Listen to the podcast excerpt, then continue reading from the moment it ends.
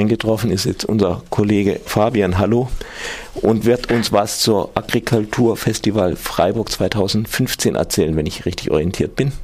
Genau, und äh, ich schließe mich auch gleich noch an die, an die Veranstaltungshinweise an, denn wir haben heute Abend ein Werkstattgespräch zur Ernährungssouveränität. Das ist so eine Veranstaltungsreihe im Rahmen des Forum Regionale Ernährung entwickeln. Da sind auch viele Träger des Agrikulturfestivals dabei und es sind insgesamt vier Veranstaltungen und die letzten zwei finden auch direkt auf dem Agrikulturfestival statt. Äh, und heute gibt's eben ein Werkstattgespräch zur Ernährungssouveränität in Freiburg beim Weingut Andreas Dieger in der Urachstraße, neben dem alten Straßenbahndepot um 1930. Und da geht's auch, also es ist eine Veranstaltungsreihe, ähm, die herausfinden will, wie wir denn in Freiburg uns gemeinsam ernähren können und darüber selbst auch entscheiden können, wie wer die Ernährung, wer die Lebensmittel produziert und äh, welche Prioritäten da gesetzt werden, wie sie verteilt werden, wer Zugang dazu hat und so weiter. Das heißt, alle, die irgendwie mit Food Coops, solidarischer Landwirtschaft, äh, mir ist auch natürlich Gemüsekisten mit regionalen Produzenten auf dem Markt einkaufen, da direkte Verbindungen haben, sind alle herzlich eingeladen, äh, sich da gemeinsam Gedanken zu machen. Heute geht es erstmal darum, sich besser kennenzulernen und zu schauen, welche regionalen Akteure gibt es denn überhaupt, wen nimmt man damit ins Boot? Genau. Das ist so die Veranstaltung für heute. So ein Vorgriff noch auf das Agrikulturfestival. Ähm, das findet nämlich am 24. bis zum 26. Juli statt im Eschholzpark dieses Jahr. Das ist jetzt die vierte Ausgabe des Agrikulturfestivals, soweit ich das überblicke. Wir waren einmal im Annaplatz in der Viere, dann waren wir mal beim Andreas Dilger daheim sozusagen im Weingut, äh, auch in der Viere. Letztes Jahr waren wir am Platz der alten Synagoge, dieses Jahr sind wir im Eschholzpark. Also wir rotieren so ein bisschen durch die Stadt äh, um auch verschiedene Stadtteile damit einzubinden und haben drei Tage eigentlich ziemlich dickes Programm vorbereitet.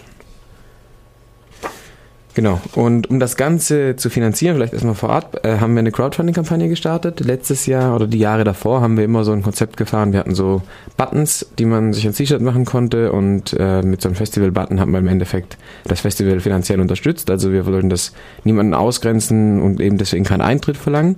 Ähm, aber diese Buttonverkauferei ging uns doch ziemlich auf die Nerven, dass man dann halt über den Platz laufen muss und jeden einzeln ansprechen, sag mal, könntest du nicht oder hast du schon und so, weil naja, freiwillig äh, laufen die Leute einem nicht die Bude ein und kaufen die Buttons ab. So, also wenn man sagt, mhm. irgendwie Spende, man hatte dann auch nicht, wir wollen das Gelände auch nicht so abgrenzen, dass es nur einen Eingang gibt, wo jeder an so einem Topf vorbeilaufen muss oder so. Das soll eine offene Veranstaltung sein.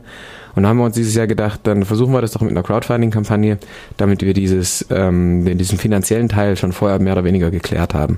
Dass ähm, wir eben wissen, okay, wir haben eine, eine Crowd, eine Menge an Leuten hinter uns, die das spannend finden, die das wichtig finden und die uns unterstützen.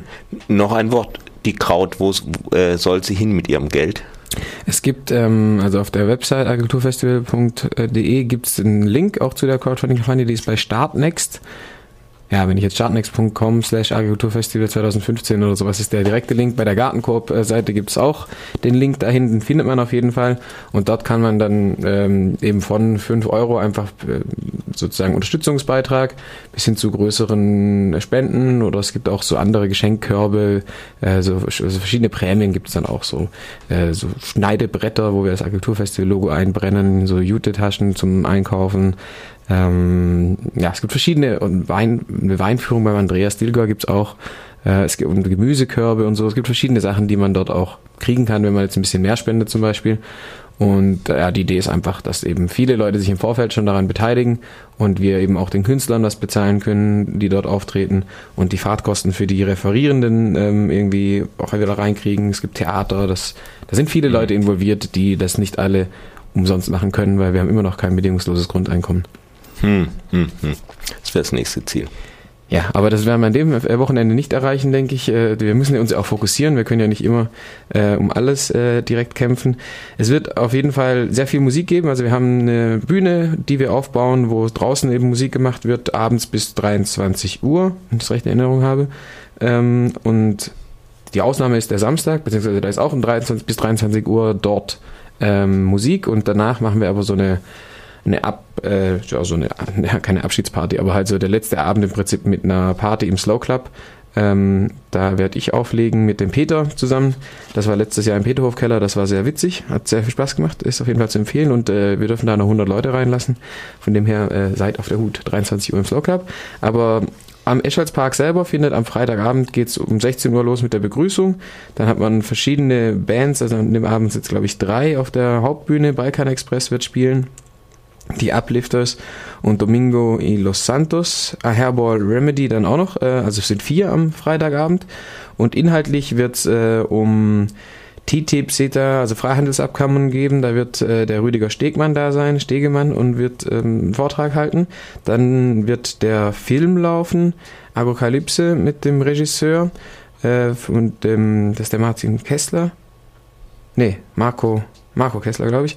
Ähm, der hat auf jeden Fall mit dem Corporation äh, Verein hat einen Film gedreht über das über den Sojaanbau. Der hat jetzt auch Premiere im Freiburger Filmfestival und äh, wird dann bei uns auch nochmal gezeigt und wir hoffen, dass er auch da sein kann. Marco Keller, Marco Keller heißt er. Ähm, genau. Und dann wird ein Lehrer, also wir machen das in Kooperation mit der Schule, die Giant-Schule dort vor Ort, die auch Agrarwissenschaften als Ausbildungsgang haben, die geben uns auch äh, Räume und dort wird der Franz Schneider den Aqua, ein Aquaponik-Projekt vorstellen, das dort auch äh, stattgefunden hat, dort eben Kooperation mit dieser Schule. Und um 18.30 Uhr wird es eben die dritte Veranstaltung dieser Veranstaltungsreihe geben, die heute beginnt, ähm, diesem Forum Regionale Entwicklung. Da wird die Iris von Nieleni äh, einen Workshop geben und das Konzept der Ernährungssouveränität erklären, wie das bisher in den letzten ja, zwei Jahrzehnten im Endeffekt entwickelt wurde, von La Via Campesina vor allem, aber auch vielen kleinbäuerigen Organisationen äh, in der ganzen Welt.